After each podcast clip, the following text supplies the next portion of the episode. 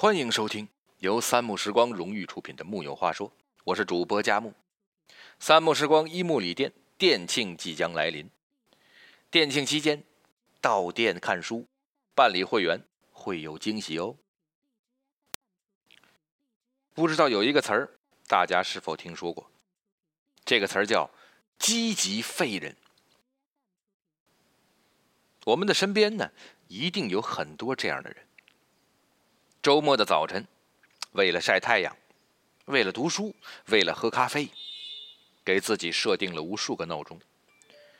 从早晨八点半到十点半，每隔十分钟这闹钟就会响一回。可是呢，自己还是睡到了下午一点半，觉得自己实在是太胖了，找不到好看的小姐姐，立志每天奔赴健身房，月瘦十五斤。去了几回，健身卡压在抽屉的一角，落满灰尘。每个休息日都被美味的下午茶勾走了灵魂，隔三差五还要来顿火锅、烧烤、啤酒，走起来。十八岁的那年，信誓旦旦的在手账本上一一列举了二十七岁之前要完成的一百件人生大事。大学期间呢，稀稀拉拉的完成了十几件没什么技术含量的。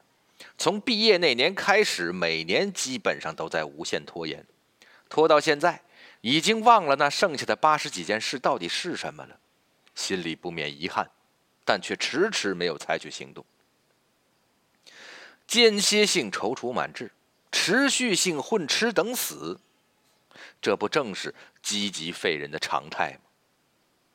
积极废人们热衷于给自己立各种旗帜。但永远做不到。尽管心态积极向上，行动却宛如废物。他们往往会在间歇性享乐后恐慌，时常为自己的懒惰自责，如此往复，恶性循环。积极废人是社会问题的一种反应。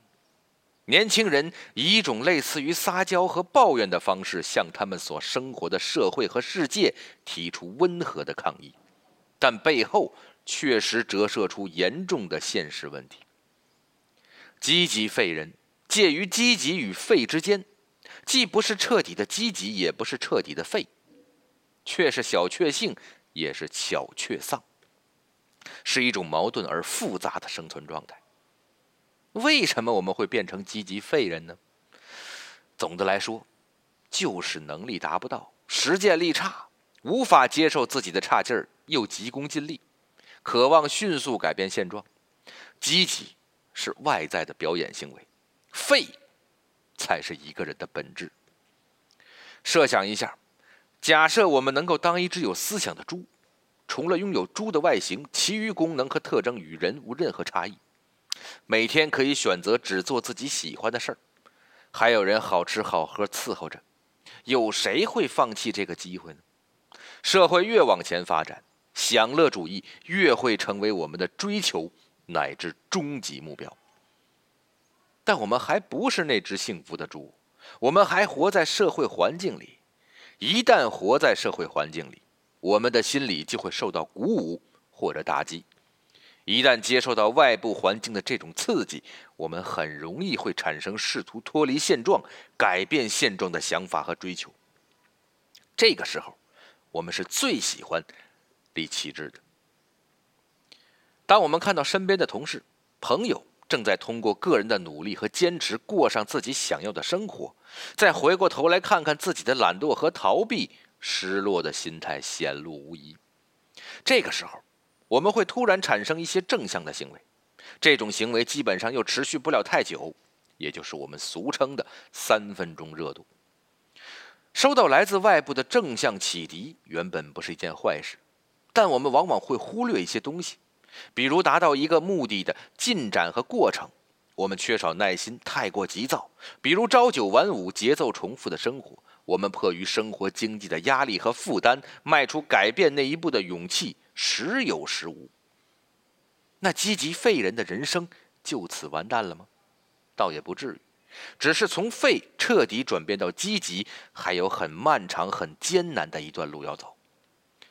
当我们提到如何避免成为一个积极废人时，似乎总能给自己列举出一大堆类似心灵鸡汤的急救方法，但这反而让我们在废的道路上越走越远。逃离废的第一步，也是至关重要的一步，就是接受自己的废。第一步完成了，接下来我们才有信心调整心态，给自己合理规划自己的时间。不要把自己看得太重要。发现并接受自己的短板，似乎就能意识到自己的废。而人的短板中最基础的，便是懒惰吧。接下来，那就是避免装腔作势。早上起不来，倒不如睡到自然醒，给自己一个过渡的时间。八点半的闹钟，我今天十点半才起来，明天就要九点半起来，以此类推，慢慢的接近目标，让身体和习惯拥有记忆。减肥一时兴起，没问题，也不必过分节食。减肥一周可以奖励自己来顿火锅，如此下来四周，你的体重也会产生变化，总好过节食二十天之后发现自己什么都想吃，突然暴饮暴食，一周被打回原形吧。外界的诱惑太多了，私人时间不如试试断网，消除现代性是拒绝诱惑的最好办法。拖延和间歇性吃喝玩乐都会随之消失。时间管理能力差，说的多做的少，其实是人们大部分时间都用在自我较劲儿上。解决焦虑的唯一办法就是实践，多做一点，焦虑感就会少一点。不要陷入“我要学这个，我要学那个”的自我安慰式的假积极里。热情的唯一功能是让人收获自我满足感。